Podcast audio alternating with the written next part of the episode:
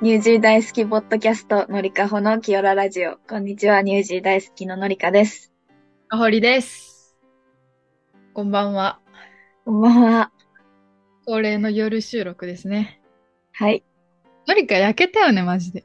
焼けてないよ。外出てないもん。なんか、 Zoom 上で全然なんかのりか日に焼けたように見えるんですけど。全然外出てない。なんだ。はい。じゃあ今週も始めていきたいと思います。はい。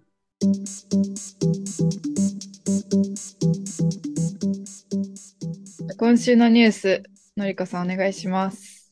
はい。私の今週のニュースは、コンタクトレンズの欠品相次ぐコロナ、ウクライナ侵攻影響、利用者から不安の声というニュースです。新型コロナウイルスやロシアによるウクライナ侵攻などの影響で、昨年から大手メーカー製品の一部のコンタクトレンズの度数が購入できない状況が続いています。製品の一部度数に欠品が出ているメーカーは、ジョンソンジョンソンビジョンケアカンパニー、ボッシュロム、クーパービジョン、メニコン、アルコンなどです。新型コロナウイルスの行動制限緩和で注文が想定を上回って生産能力を超過し、生産能力増強のため設備投資を進めていましたが、ウクライナ侵攻の影響で電子部品調達に支障が出たため、需要拡大に対応できていないということです。コンタクトレンズはペースメーカーや人工心臓弁など並ぶ高度管理医療機器に分類されていて、眼科医の処方指示に基づく販売が推奨されています。度数やベース、直径、素材など様々な項目を眼科で計測し、自分に合ったコンタクトレンズを選ぶことが必要で、えっと、日本コンタクトレンズ協会の事務局長は、度数がなくて代わりのコンタクトレンズを選ぶ場合も自己判断せず、眼科に相談してほしいと呼びかけています。ということでした。なるほど。コンタクトないとしんどいよね。しんどい。特にワンデーの人はすぐなくなる。なるほど。勝手に度数私上げてるんですけど、ダメそれほんとやばいよ。もう2段階ぐらい勝手に度数上げて、見えなくなってきたなーって思って、うん。一回お医者さん行こうと思います。はい。お願いします。はい。じゃあ私の今週のニュースは、同じ曲が頭から離れず脳内ヘビロテ、ただ3つの点が顔に見えてくる、誰もが経験するあの現象に名前がある。日常生活を送っているとあるあるだけど自分では説明できないような現象が起こります。例えばテスト前の大事な時なのに部屋の掃除がしたくなったり、ある人の職業や顔は思い出せるのに名前だけは思い出せなかったり、そんな誰しもが経験したことがあるような現象だけど、名前を知らなかったあの現象を由来や原因とともにいくつか取り上げてみました。ぜひ自分に起きている現象を客観的に捉えてみましょう。っていうニュースです。まあニュースじゃないかもしれないけど、まあこういうトピックあげたい。どういう名前があるの？はい、それ紹介していきます。はい。まず1個目、セルフハンディキャッピング。テスト前で勉強しなければいけないのに漫画を読んだり部屋を掃除したくなったりと他のことがやりたくなる現象のことを言います。失敗した時に自分が傷つかないように自分への言い訳をあらかじめ用意しておこうという心理が働きます。これは成功しても失敗しても自分が傷つくことを防ぐことができるため人はセルフハンディキャッピングに走りやすいです。二つ目、イヤーワーム現象。ある曲のワンフレーズがずっと頭から離れず脳内をヘビロテいるヘビロテしている現象です。この現象を軽減する方法の一つして一つとしてガムを噛むなどがあるので、なってしまった人はぜひ試してみてください。三つ目、ベイカーパラドックス。相手の顔や職業などを思い出すことができるのに名前が思い出せない現象です。早押しクイズをしているとよく起こります。相手がパン職人だということは思い出せるのに、ベイカーという名前が思い出せないというジョークから来た言葉です。四つ目、青木まりこ現象。書店に行くとなぜかトイレに行きたくなる現象です。名前の由来はこのあるあるネタが小、えー標本専門誌本の雑誌の読者欄に掲載されたことがきっかけでこのネタを投稿したのが青木まりこさんでした。本人もまさか自分の名前が現象名に使われるなんてびっくりしますよね。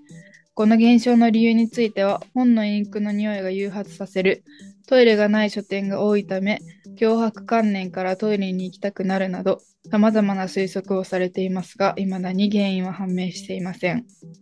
最後、シミ、シシミュラクラ現象。シミュラクラ現象。逆三角形の配置で並ぶ3点が顔に見えてくる現象です。シミュラクルというのは英語で像、幻影、偽物といった意味です。顔を持つ生物のほとんどは2つの目とその下に1つの口が配置されていることから顔を認識するために人間の脳にプログラミングされています。また逆三角形の3点だけでなく壁のシミや雲の形を自分の知っているものに当てはめてしまう現象をパレイドリア現象と言います。いかがだったでしょうか？一度は経験したことがあるものばかりだったのではないでしょうか？まだ世の中には解明されていないことだらけですが、現象に注目し、名前が付けられているのは興味深いですよね。これで紹介したもの以外にもたくさんのあの現象が日常には潜んでいますので、ぜひ探してみてください。うーん。青木まりこだけ知ってた。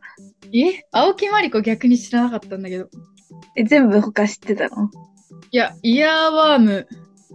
あ、え？それさ、かほりがさ、英語で習ったって教えてくれたよね。いつか。2年前か3年前くらい。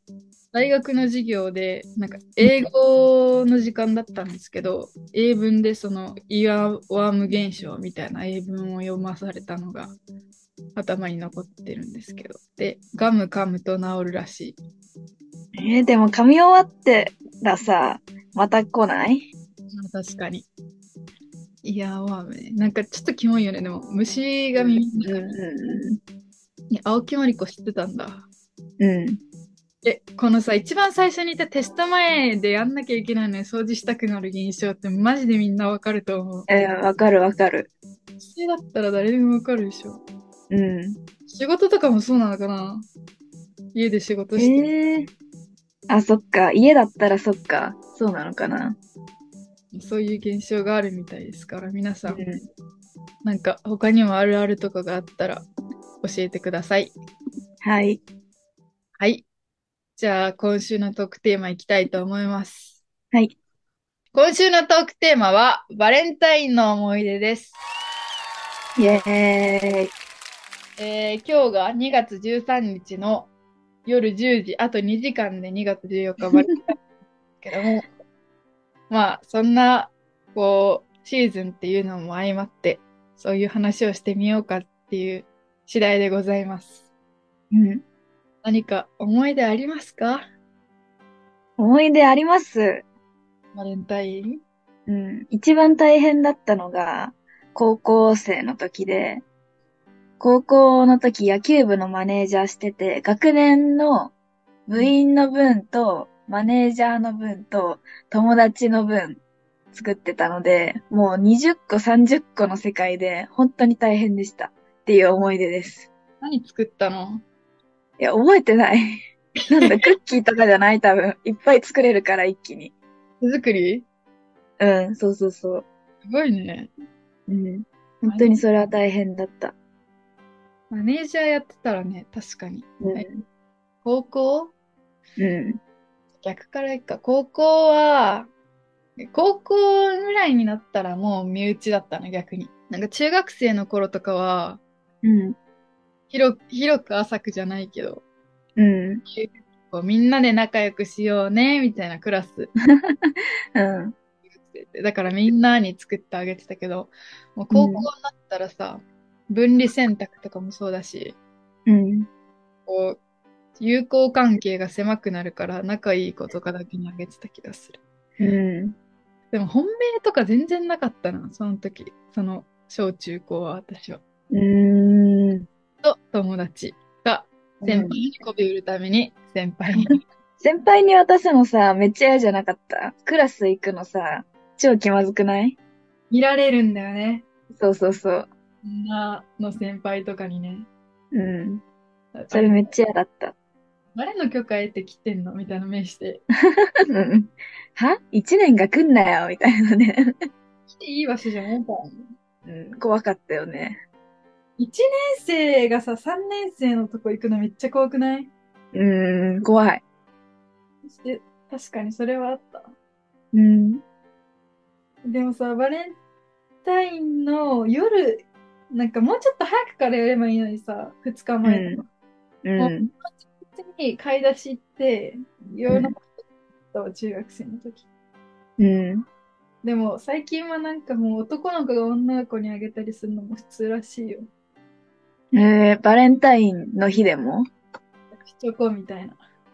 えチョコしする男子流行ってるらしい。ー、えー、いいね。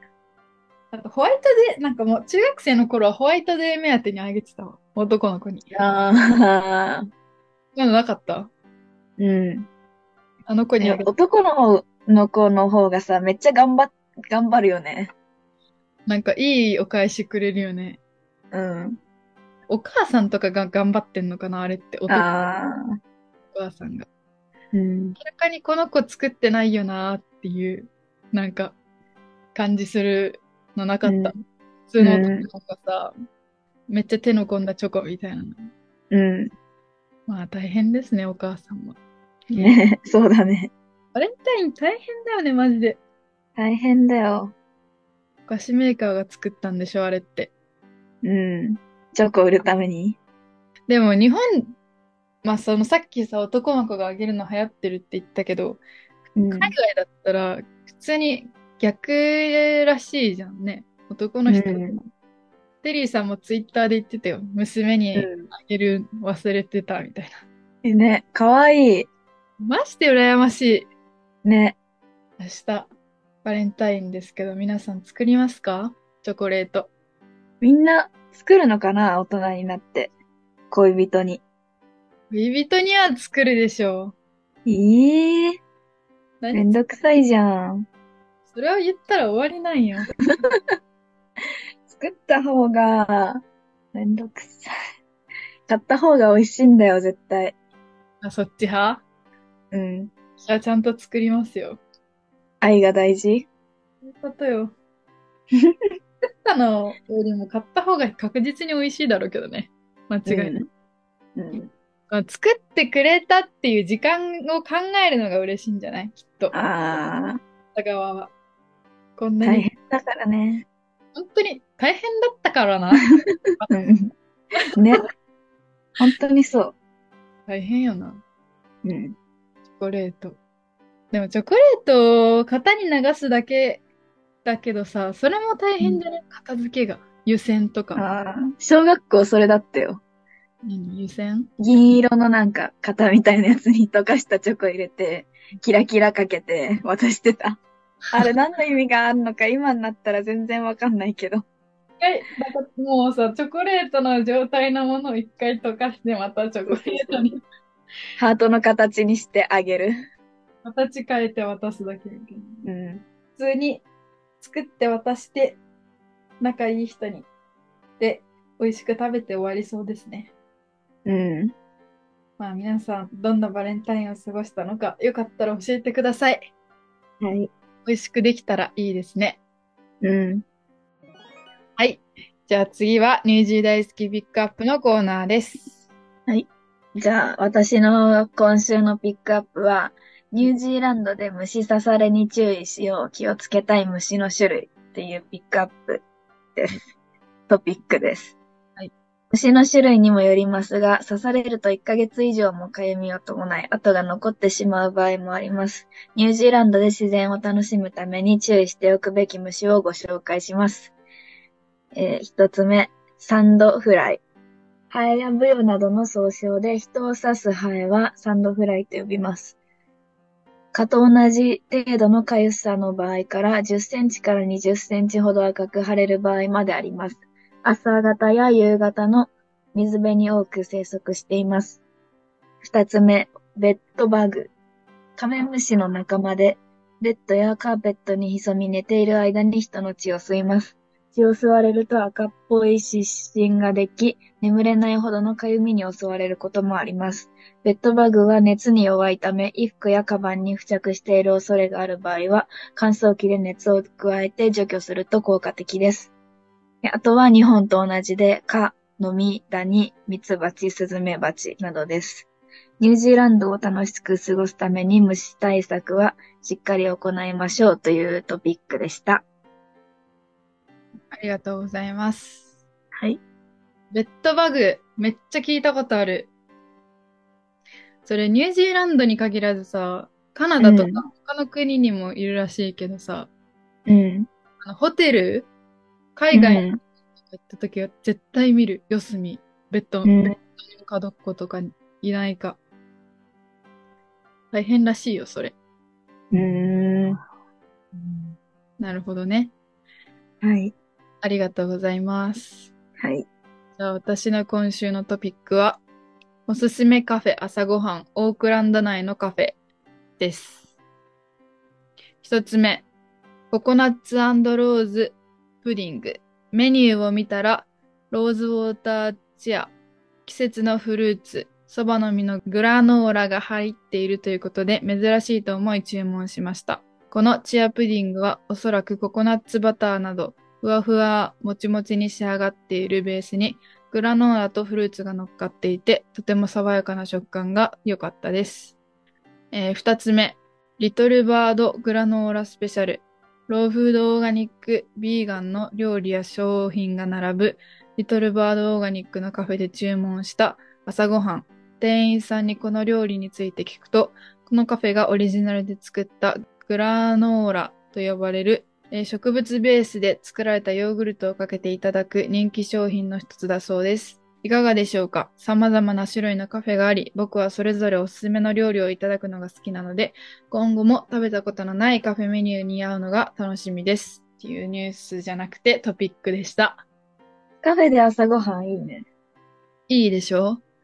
今これ全部この私の声で言いましたけど、このサイト内にちゃんと住所っていうか、ホームページとお店の名前とか載ってるんですけど、あと写真。うん全部美味しそう。へえはい。じゃあ3月のですね、19日にジャパフェスが皆さんあると、えー告知をしたんですけども、それについて改めて皆様にお知らせがあります。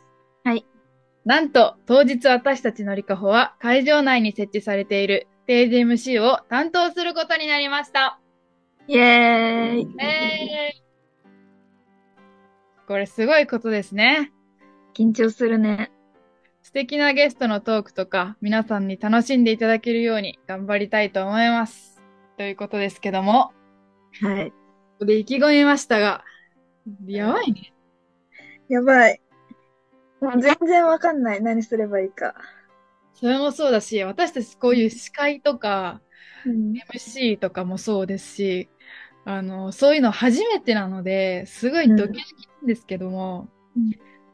しかもこれはあの、日本とニュージーランドをこう中継でつなぐっていう、すごい試みじゃないですか。うん。この、もう今だからできるというか、こううん。ネットが、こう最新の技術を使って参加できるっていうことですごく光栄なんですけども、今はですね、その段取りとかを調整してるんですよね、のりかさん。はい。この後も話し合うので、皆さんお楽しみに。おいてください。それでですね、このイベントなんですけども、えー日本のポップカルチャーを中心とした日本のお祭りになります。漫画やアニメ作品の展示やコスプレショー、コスプレカフェがあったり、もちろんたこ焼きや焼きそばなどのお店もありますので、3月19日、お近くにお越しの際はぜひ皆様お立ち寄りください。アニメ映画3作品も上映されます。無料で鑑賞できますので、朝から夕方までお楽しみください。現在、屋内スペースについては、すでに申し込みが締め切りとなっていて、今は屋外のフードストールのみ受け付けています。また当日の入場チケットは今月末まで10%引きで発売していますので、お早めにお買い求めください。会場は無料エリアと有料エリアに分かれています。建物内は有料です。屋外のお食事系ブースや映画鑑賞は無料です。皆さんのお越しをお待ちしております。はい。ということでですね、3月19日、私たちのりかほが MC を務めさせていただき、3月19日にジャパンフェスタが開催されますので、皆さんぜひニュージーランドのクライストチャーチの近くにいる方は、お立ち寄りください。そして私たちの MC も心を温かく見ていただけると嬉しいです。お願いします。はい。じゃあ、こういう大きな告知をしたというところで、今週は終わりたいと思います。はい。ニュージー大好きのかほりと、のりかでした。また来週ニュージー大好きサインデーキースカットで。